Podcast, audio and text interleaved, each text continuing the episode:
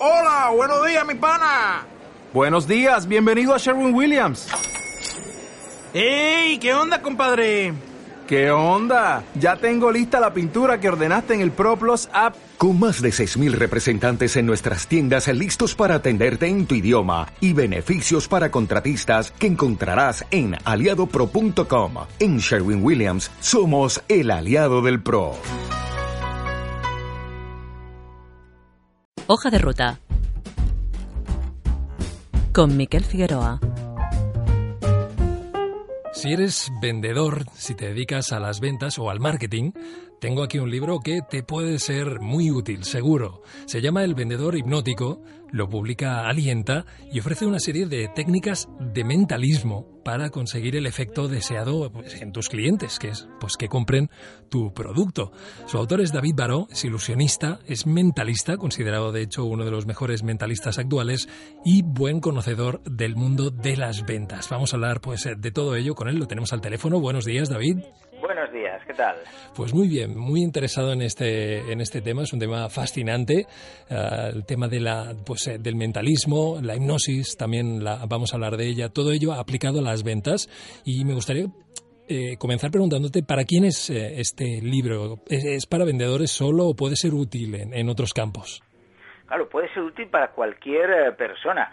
Sí que por el hecho de llamarse además el vendedor hipnótico y que yo me, dedico, soy profesor de la Cámara de, Comercio uh, de cara a hacer cursos a los vendedores o me contratan empresas privadas para formar a sus equipos eh, comerciales, no significa que el libro, el proyecto, esté solo dirigido a vendedores o vendedoras profesionales. No, no, si te das cuenta, todos, todas las personas, en algún momento vendemos. Nos vendemos a nosotros. Te vas a ver al jefe para pedirle un aumento de sueldo y te estás vendiendo. Siempre estamos vendiendo. Por tanto, las técnicas de comunicación, de comunicación inconsciente, de comunicación persuasiva mm, que planteo en el libro, son para cualquier persona, para mejorar tanto el día a día de un, de un vendedor como, como pues tu, tu, relación con tu pareja, por ejemplo. Mm. Yo comencé a conocer sobre este, estos temas eh, a través, por ejemplo, del libro de Dale Carnegie, cómo hacer amigos e influir eh, sobre las personas o en las personas, no, no recuerdo exactamente. Eh, es un tema que se viene tratando desde hace ya mucho tiempo, ¿no? Hay un trabajo importante hecho en este campo. Sí, sí, totalmente. Además has nombrado la Biblia, o sea, el libro de Dale Carnegie, el cómo ganar amigos e influir sobre las personas. Yo lo recomiendo en el libro, hablo, hablo de él, está en la, en la bibliografía. Y es que es, decías lo del tiempo, es un libro del 36, Sí. de 1936, este mega bestseller que se han, se han vendido millones y millones, uh, y sigue estando, la idea básica sigue estando uh, vigente. Quizás si tienes algún, alguna edición antigua, los, los ejemplos se hayan podido quedar desactualizados, pero hay ediciones actuales ¿eh? de, este, de este libro, porque están sus herederos, ¿no? La Fundación Carnegie, que están constantemente actualizando lo que son los, los ejemplos, pero la base de la comunicación entre las, las uh, personas eh, es genial el libro que me has, que me has nombrado y tanto. Conoceremos también, te voy a preguntar por tu historia, tu relación con las ventas, pero digamos que tú tienes una formación en mentalismo eh, y, bueno, esto es, una, esto es un concepto, una palabra, es algo que a muchos nos puede, nos puede parecer extraño. El tema del mentalismo también conocemos a través de series, por ejemplo, de televisión que han tratado este tema, pero para quitar un poco el misterio, ¿qué es exactamente esto del mentalismo?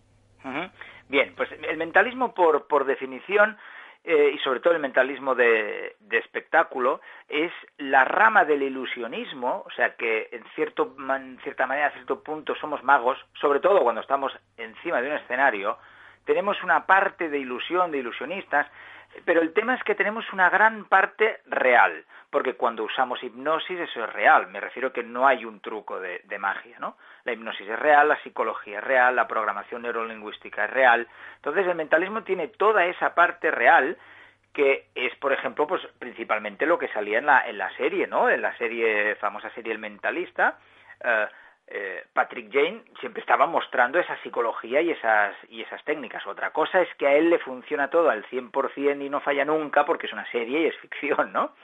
Pero sí que pone de manifiesto esa parte eh, real que tiene el, el, mentalismo. El tema es que cuando esto lo, lo aplicamos a otras, a otras eh, a otros campos, lo seguimos llamando mentalismo, pero entonces ya no sería espectáculo.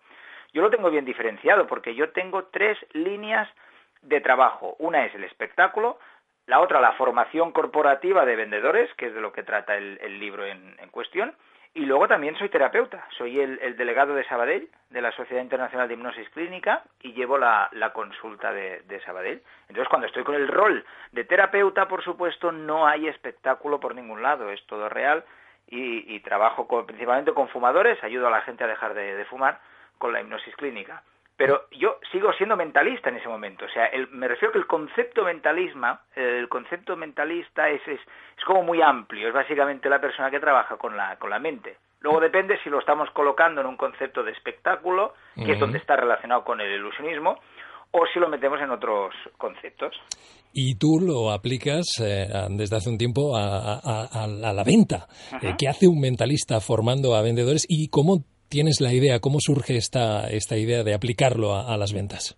Sí, esa es una pregunta que siempre tengo que, responder en las, en las formaciones, además para ganar autoridad, que es uno de los principios de la influencia que hablo en el libro, el principio de autoridad, porque si no, si no doy esa explicación, los eh, alumnos que tengo delante pueden estar pensando, bien, sí, un gran mentalista, ha ganado premios, espectáculo, genial, pero ¿qué me va a explicar a mí de vender? Me va a enseñar a vender, o sea, tiene alguna experiencia, ha vendido algo en su vida este, este señor.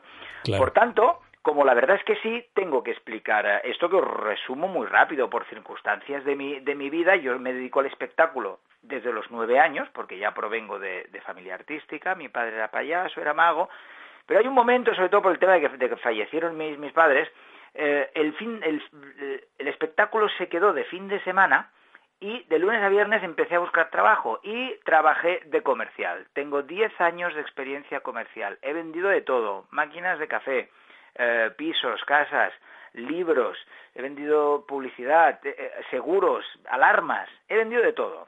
10 años, pero yo no era mentalista en ese momento, ¿eh? Por tanto, era un vendedor normal, ni muy bueno ni muy malo. El tema es que cuando pasan los años y eh, me meto en el mentalismo y estudio todo lo que he estudiado y gano el Premio Nacional de Mentalismo y demás, en cierto espectáculo un, eh, un empresario me dijo, qué gran vendedor serías tú con estas capacidades de influenciar en la mente de la gente. Y aquello fue un clic en mi mente inquieta de decir, es verdad, no había vuelto a pensar en, en ello. ¿Qué tal vendedor sería yo ahora con estas, con estas técnicas? Y así es como me meto en la, en la Cámara de, Comercio de Sabadell y empieza el, el proyecto del vendedor hipnótico, es decir, las técnicas que uso como mentalista en los espectáculos, aplicarlo a los, a los vendedores. Y ves que funciona, supongo, claro. Sí, sí, por supuesto, claro, claro. Claro, claro, comienzas a probar y, ver que aquello, pues efectivamente, estás eh, consiguiendo pues aplicarlo a nivel de ventas.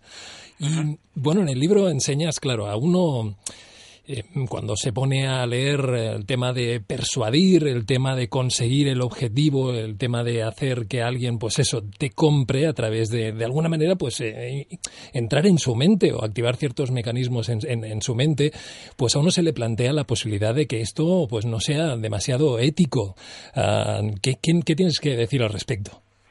Que también una de las primeras cosas que hago en mis formaciones, y lo hago en el libro, es diferenciar manipulación de persuasión. O sea, yo no manipulo ni planteo que los vendedores y las vendedoras tengan que manipular. No, vamos a persuadir, vamos a ser más persuasivos y sobre todo vamos a aumentar la calidad de nuestras visitas, que es donde afectan estas técnicas. Van a aumentar la calidad de sus visitas, por tanto, pues tiene que mejorar su, trabajo y sus ventas.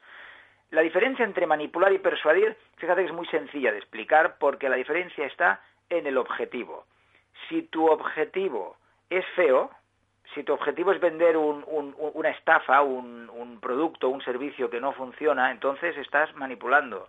Pero si el objetivo es correcto, es moral, es un win-win, yo voy a ganar porque hago una venta, el cliente va a ganar porque se lleva un buen servicio, se lleva un buen producto, entonces estás persuadiendo. Aunque las herramientas sean las mismas, que de hecho lo son. Pero son eso, las técnicas de mi libro son técnicas, no son ni éticas ni no éticas. La ética empieza con el uso que tú le des a esas técnicas, a esas herramientas. Si yo me compro un martillo en una ferretería, si en vez de clavar un clavo en la pared con ese martillo para colgar un cuadro, con ese martillo le abro la cabeza a mi pareja, está claro que el que ha hecho un mal uso de esa herramienta soy yo. La herramienta no tiene ninguna mm. culpa y el ferretero tampoco. Pero habrá, estaremos de acuerdo que, habrán, estando de acuerdo, por supuesto, con lo que estás diciendo, eh, también estaremos de acuerdo que muchos vendedores, por desgracia, no tienen, por ahora, si más no, en este momento, la posibilidad de vender algo que a lo mejor a ellos les convenza realmente y están viéndose obligados, ¿no? A veces a tratar con productos, pues que no, no, eh, que, que en, en cierta manera, pues no son ese win-win que tú planteas. Claro, es un tema muy, muy, muy delicado que, que de hecho, en, cierta forma, tampoco es eh, responsabilidad mía, aunque sí que te aseguro que si a mí me quiere contratar una empresa para formar a, sus, a su equipo comercial y por lo que sea, porque ah, yo me informo de la empresa y hablo con ellos y hacemos un briefing, una reunión primero, si yo detecto que esa empresa, que no me ha pasado nunca, ¿eh? o sea, te lo digo a la teoría, pero si yo detectara que, esa empresa, mm, mm, sus objetivos no son legales o que en el fondo allí hay una estafa, yo declinaría esa, ese trabajo, o sea, no haría esa, esa formación, porque soy consciente de lo potentes que son estas, estas técnicas. Por tanto, tengo esa responsabilidad de que eh, esto pues no caiga en, en, malas, en malas manos. De todas maneras, eh, no, ni me he encontrado con el, con el caso ni tampoco vamos a bajar expectativas, tampoco es una, tampoco es una varita, una varita mágica. Eh, sí que es verdad que cuando han habido estafas o escuchamos, o escuchamos algunas cosas, recientemente, esta semana, no sé si habéis escuchado esta noticia, ha salido que en Rusia un señor usando la hipnosis ha robado a unas, en un supermercado, o sea, hipnotizó a las, a las cajeras del, del supermercado para, para robarles, ¿no? Entonces, hasta, no sé hasta qué punto creerme o no creerme esta, esta noticia, porque nadie bajo hipnosis va a, hacer, va a hacer nada en contra de su ética, pero las técnicas de hipnosis conversacional pueden desviar bastante la atención de la persona, entonces, pues igual sí que las llegó a despistar y, cometió ese, ese delito. Pero insisto, lo mismo, ese delito es culpa de que esa persona ha querido delinquir. En ningún momento es responsabilidad de las, de las técnicas ni de la hipnosis ni de nada, ¿no? Por tanto, vuelvo a insistir que, que, que yo no enseño a, a, manipular, enseño a, persuadir. Y además es que hago mucho hincapié, si pongo algún ejemplo feo como el que acabo de poner, en que por favor nadie haga uso con ese, con ese objetivo. ¿no? Bien, bueno, acabas de nombrar la hipnosis, la hipnosis conversacional. Eh, son, bueno, pues planteas ¿no? La, la, manera en que podemos utilizarla para pues, conseguir este, este objetivo de las ventas. Em, eh, vale la pena, creo, explicar antes de nada el qué es la hipnosis, quitar a lo mejor alguno de los mitos, eh, porque, bueno, básicamente, ¿cómo podríamos definir la hipnosis? Sí, importantísimo, porque la hipnosis, en mi anterior libro, Los misterios de la mente, a la hipnosis la llamé la gran desconocida porque eso es lo que sucede con la hipnosis. Hay un gran desconocimiento. A mí cuando me dicen, es que yo no creo en la hipnosis, yo le digo, no, no, es que eh, lo más seguro es que no sepas qué es la hipnosis. Por eso no te lo crees, pero por desconocimiento. Claro, estamos acostumbrados a ver todos estos programas en la televisión donde todo es espectáculo, donde pasan cosas pues muy espectaculares, muy llamativas, pero la hipnosis va mucho más allá de eso, en principio. Sí, sí, totalmente. Eh, eh, para el hipnotista, para la hipnosis de escenario, podemos aplicar lo mismo que os he dicho con el mentalismo de escenario. Hay una gran parte real, pero no deja de ser un espectáculo. Por tanto, algún secretillo, algún truco hay en un espectáculo de hipnosis. La misma definición que con el mentalismo. En la hipnosis aplicada a la terapia, ahí no hay ningún truco. Ahí es, terapia y es, es terapéutico. ¿no? David, ¿qué quieres decir con truco? Eh, ¿Que, ¿Que está aquello pactado o que en verdad no es como nos lo presentan? No, no, no, eso es lo que más sospecha la, gente y, no, y no es así, pero que hay una serie de, de, secretos, algunos detalles que pueden ayudar a, la, a, la, a, que el espectáculo funcione, sin llegar, eso ya no sería un pequeño secreto. Si, si las personas están compinchadas y están fingiendo, eso no sería un pequeño secreto, eso sería pues una, una estafa una mentira, de arriba abajo, claro, una mentira. No, no, para nada, no me refiero a eso. Lo que pasa que, claro, no te puedo revelar exactamente de qué secretos estoy, estoy, me estoy refiriendo, porque ves, ahí es donde yo soy mentalista de espectáculo, ahí es donde soy mago, y de hecho, esto no es broma, es motivo de expulsión de la Asociación Catalana de Ilusionismo, donde yo soy socio, que es a los que representé cuando fui a ganar el premio nacional. Entonces están los estatutos, es motivo de expulsión que un mago revele secretos. Por eso, sí, sí, sí, eso tengo entendido, claro, claro. No te puedo revelar realmente el secreto, pero sí que me refiero a detalles pequeños que ayudan, no que, no que sea toda una, una estafa, y por supuesto no me refiero a compinches, porque eso no se usa, mucho menos en, en hipnosis, ¿no? Bien. Pero decíamos que es la hipnosis. Pues es un estado natural de la mente, es un estado de máxima concentración, de conciencia alterada o ampliada, como lo queramos eh, llamar, y sobre todo es un estado en el que la gente no lo sabe porque no le pone ese nombre, pero entramos en hipnosis varias veces al día. Esto te voy a preguntar ahora mismo, porque es eh, algo que me ha dejado fascinado, que es que pues cada, cada día entramos en estados hipnóticos. Eh, cuéntanos en, qué momentos. Sí, esos son los trances cotidianos, que lo, que lo llamamos. Una palabra coloquial que se entenderá mejor es quedarse empanado, ¿verdad? Aquello, uy, que me he quedado empanado. Y había un momento, claro, estabas concentrado en lo que, en lo que sea y te, y, te hablaba tu pareja, por ejemplo, no te enterabas porque estabas súper concentrado en, en, en, lo, que sea, porque es un estado de máxima concentración. Por ejemplo, eh, cuando vamos al cine, una película en el cine nos hipnotiza, nos hace apartar el consciente voluntariamente y nos mete sugestiones en el inconsciente. Y es por eso que aunque sepamos de manera racional que en esa película todo es falso, están actuando y la gente, por ejemplo, no se muere de verdad, cuando muere alguien incluso podemos llegar a llorar. Y eso es pura sugestión. Claro, claro. Hemos, hemos apartado la, la, racionalidad de pensar, bueno, esto es falso, van maquillados, hay cables y una pantalla verde detrás. Eso lo, lo apartamos. Pues eso es hipnosis. En el cine estamos hipnotizados. Brutal. Bueno, vale, pues desmitificado el tema de, la hipnosis, ¿cómo, ¿cómo, lo aplicamos a las, a las ventas? Claro, pues se trata de seducir al, al cliente y, que se quede también, eh, uso palabras coloquiales, pues se entiende mejor, que se quede embobado, que se quede embobado con nosotros, con nuestro producto y la cosa pues, pues le afecte más a su mente inconsciente. Y para ello, la hipnosis conversacional, que por definición es el uso del lenguaje para implantar ideas en la mente de otra persona, lo que hacemos es atacar a la mente inconsciente. Con un, con un ejemplo se entenderá muy bien. Te pongo un, patrón que está en el libro. Por patrón entendemos pues una frase que hay que decir tal cual. El vendedor la tiene que colocar en su, en su speech, en su guion de ventas, y lo tiene que decir tal cual en el momento en que considere. Por ejemplo, no es lo mismo que a un cliente le digas, este modelo es muy ligero, a que le digas una de las cosas que te gustará de este modelo es que es muy ligero. Mm. Fíjate, acabas de hacer que su mente inconsciente presuponga, diciéndole una de las cosas que te gustará, significa para su mente inconsciente que hay muchas más cosas que te gustarán de este, de este producto. Esta en, eh, eh, esta en concreto, que es muy ligero, en concreto, es una de ellas. Claro. Pero preencuadrando la frase diciendo una de las cosas que te gustará de esto es aquello, estás afectando a su mente inconsciente. Lo más probable es que la persona que lo escucha ni se dé cuenta, pero eso se graba en la, en la mente inconsciente. Y claro, no usando solo un patrón, no, usando varios, de hecho, hablando de manera hipnótica, hablando de manera, de manera persuasiva, aumentamos muchísimo las, las eh, probabilidades de que nos, nos, nos terminen diciendo que, que, sí y nos compren. Mm, hay muchas, propones muchas eh, de, estas, de estos patrones lingüísticos muy interesantes. El pero, por ejemplo, usar el pero para borrar lo, lo negativo, es decir, eh, decir algo a lo mejor en, en negativo, luego el pero y luego lo positivo y ese positivo digamos que prevalece al ser lo que está después del pero, al ser lo, lo último que oye. Sí, directamente es que a, la palabrita pero lo llamamos borrador universal, o sea, el pero borra todo lo que hay detrás.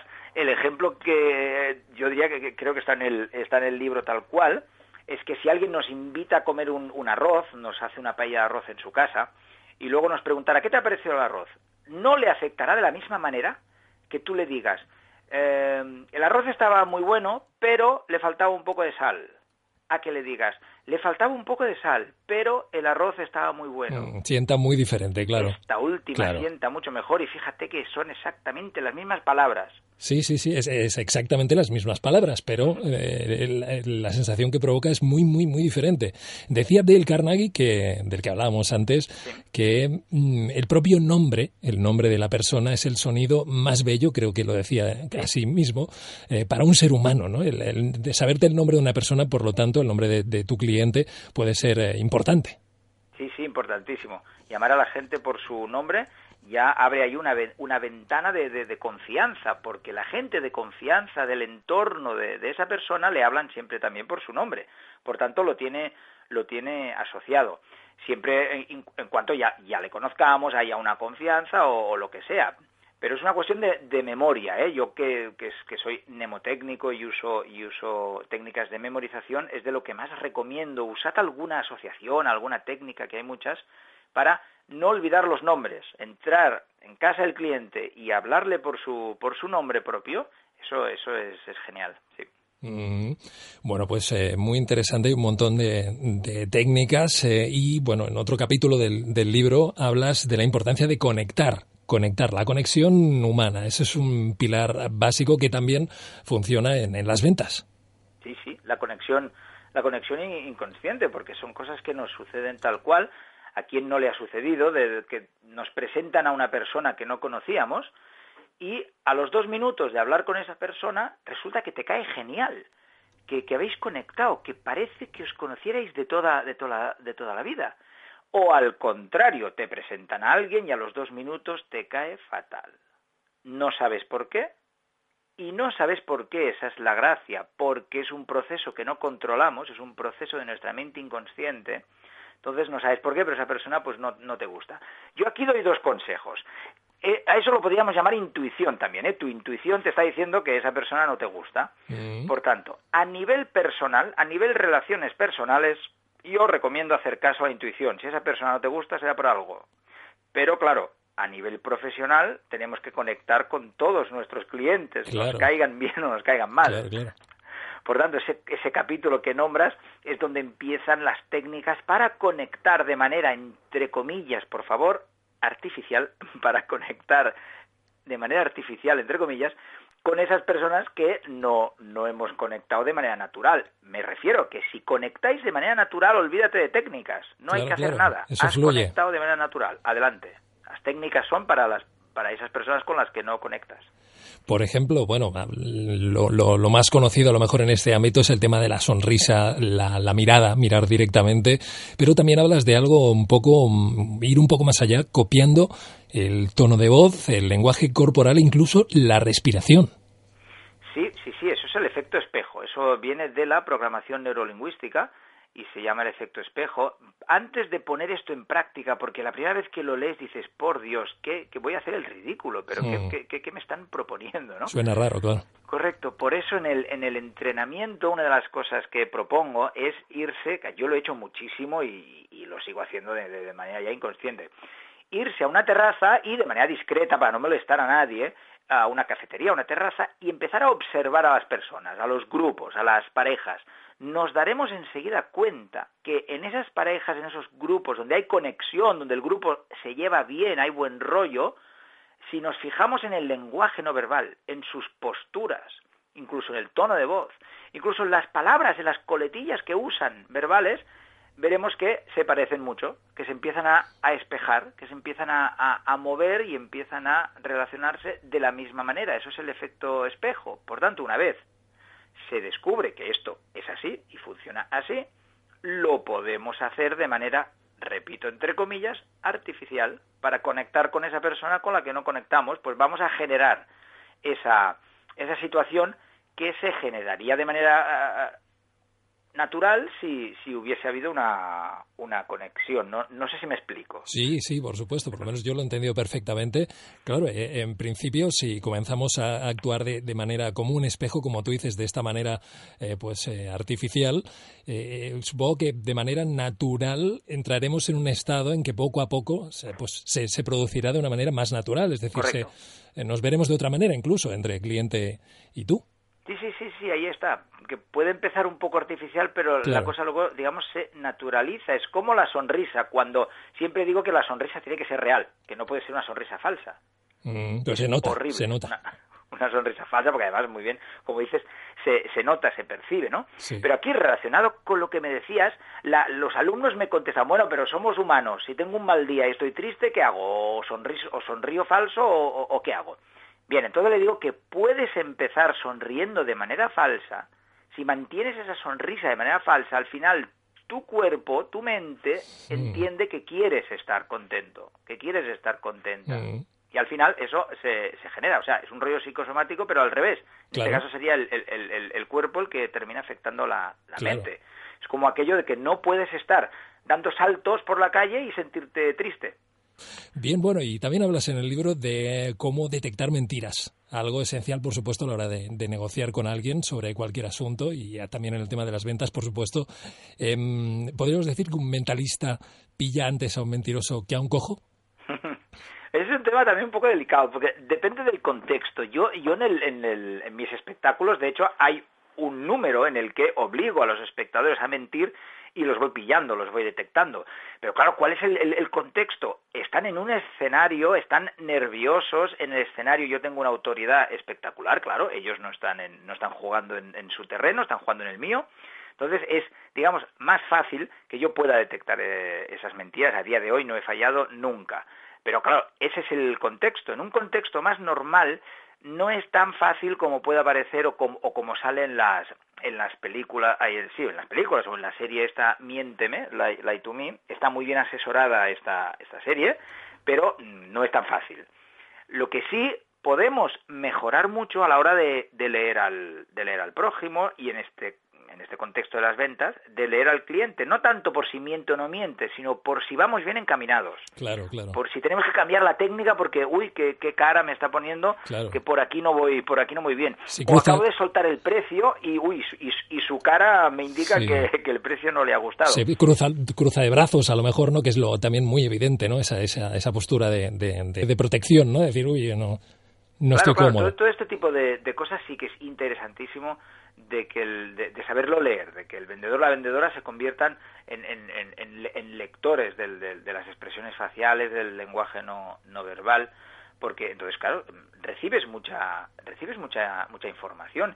Ese es otro gran secreto de, lo- de los mentalistas. Yo yo soy un mentalista psicológico, no soy esotérico, no vendo no vendo poderes, yo no tengo poderes, yo lo que tengo es una mente entrenada y tengo estudios y sigo estudiando sobre todo este tema, ¿no? Por eso a mí no me sabe mal revelar que los mentalistas no leemos la mente.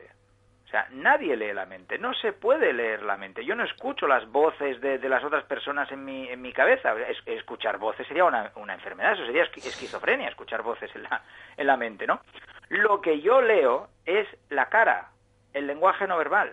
Y de ahí saco información que cuando suelto esa información, la persona pues se sorprende porque, ostras, me, me- me- ¿sabe lo que pienso? ¿Me está leyendo la mente? Pues sí, parece, parece que estoy leyendo la Claro, mente. pues es que el efecto, el efecto es muy potente, depende el, el, el- el truco, digamos, o la- el- lo que se plantea en el escenario, a veces llega a parecer que no puede tener otra explicación que no sea ah, paranormal.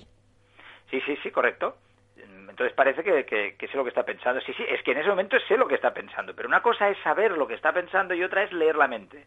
Por eso, aunque parezca lo mismo, yo afirmo que no se puede leer la mente, pero sí se puede saber lo que piensa alguien. Ujú. Claro, yo no he visto tus, tus actuaciones, pero he visto, por ejemplo, a Derren Brown, supongo que Brutal, brutal, Bru- genial, sí. pero algo eh, eh, totalmente, eh, pues lo que estoy diciendo, o sea, uno se queda con la- el pensamiento, este hombre debe tener poderes, a lo mejor es que ni, ni él lo sabe, pero esto no sé cómo puede hacerlo si no es eso, a través de, de un efecto paranormal, ¿no? Que claro, como tú estás diciendo, pues, pues no es el caso.